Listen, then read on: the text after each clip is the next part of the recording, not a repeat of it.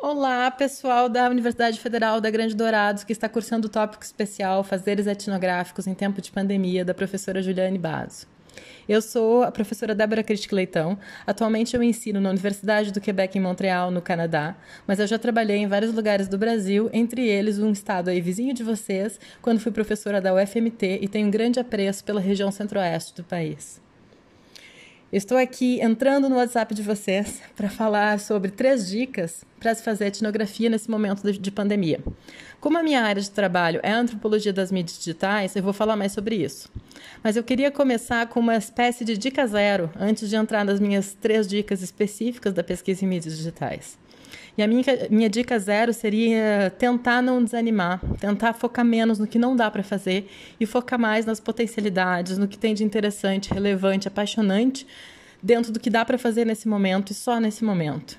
A professora Miriam Grossi, presidente da Unpox, numa palestra que ela deu semana passada na UF, uh, chamou esse momento de virada virtual ou virada digital da antropologia.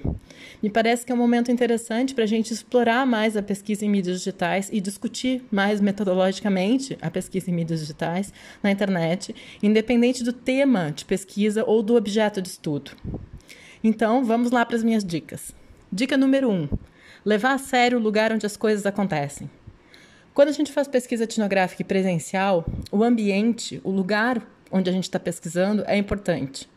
Não é a mesma coisa analisar a sociabilidade no estádio de futebol, numa praça, numa festa ou num salão de beleza, né? Do mesmo modo, plataformas digitais diferentes vão engendrar formas de interação e de relação específicas. Se o ambiente na etnografia presencial é, já é super relevante, na internet é ainda mais, porque existe a agência maquínica das plataformas. Os dados, o aspecto gráfico estético das plataformas, os metadados, os algoritmos ou ainda as mecânicas, no caso de um jogo, por exemplo. Eu gosto bastante do conceito de affordance de um psicólogo chamado James Gibson, para pensar nessa agência maquínica pois assim a gente foge um pouco de um certo determinismo tecnológico, mas ainda considera que as plataformas de algum modo guiam, convidam, propiciam determinados modos de interação mais do que outros. Dica 2. A minha dica número 2 seria levar a sério as práticas. Ou seja, olhar bem de perto para o que as pessoas fazem e como elas fazem nesses lugares onde as coisas acontecem. Ao meu ver, isso diferencia a pesquisa antropológica de outros tipos de pesquisa sobre e nas mídias digitais. Porque nós vamos olhar para a dimensão mais micro também, a dimensão dos usos, as diversas e variadas apropriações que as pessoas fazem daquilo que a tecnologia lhes oferece. E aí entra a agência humana, não só a agência maquínica, como na dica 1. a agência das pessoas, né, que desenvolvem táticas e manipulam as lógicas que são dadas pelas plataformas. É muito importante, ao meu ver, para a antropologia dar conta dessa dimensão do uso e das pessoas. E nesse sentido, a pesquisa etnográfica em mídias digitais não é tão diferente de qualquer outra pesquisa etnográfica. Ela implica também trocas que são feitas ao longo do tempo, trocas intensas com os nossos interlocutores e interlocutoras. Uh, ela implica o estabelecimento de relações e de intersubjetividade. As minhas experiências de etnografia na internet me mostraram que é frequente as pessoas estarem muito abertas a conversar com a gente, trocar opiniões, mas que é importante a reciprocidade. Ou seja, é importante que a gente dê de nós mesmos também nessa escuta recíproca e não apenas esteja lá para recolher informações.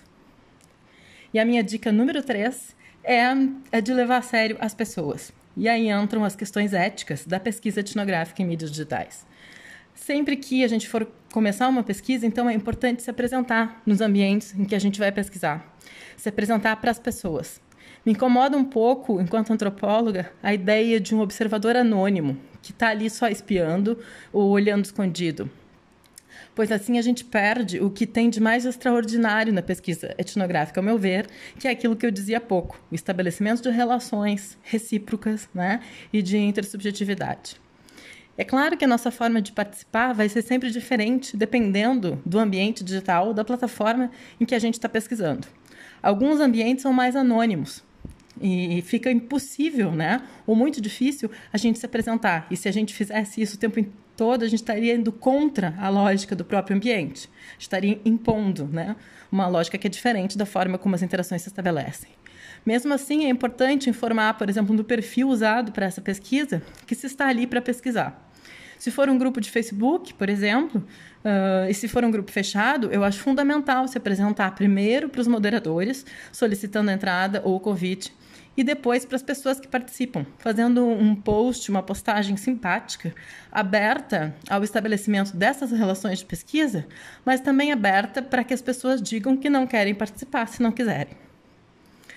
Eu desejo uma boa continuação de curso para vocês e que tenham excelentes experiências de pesquisa, apesar desse momento difícil que a gente está vivendo. Um abraço.